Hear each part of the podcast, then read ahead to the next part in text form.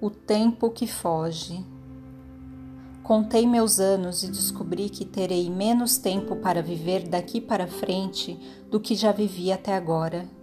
Tenho muito mais passado do que futuro. Sinto-me como aquele menino que recebeu uma bacia de cerejas.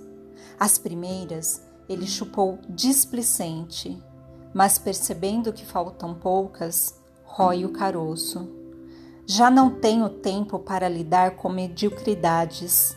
Não quero estar em reuniões onde desfilam egos inflamados. Inquieto-me com invejosos tentando destruir quem eles admiram, cobiçando seus lugares, talentos e sorte. Já não tenho tempo para conversas intermináveis, para discutir assuntos inúteis sobre a vidas alheias que nem fazem parte da minha. Já não tenho tempo para administrar melindres de pessoas que, apesar da idade cronológica, são imaturas. Detesto fazer a acariação de desafetos que brigaram pelo majestoso cargo de secretário-geral do coral.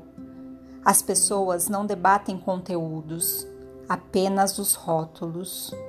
Meu tempo tornou-se escasso para debater rótulos. Quero a essência. Minha alma tem pressa.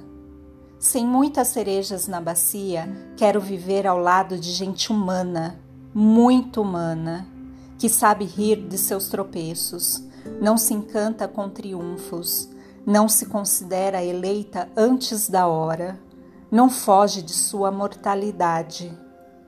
Quero caminhar perto de coisas e pessoas de verdade o essencial faz a vida valer a pena, e para mim basta o essencial.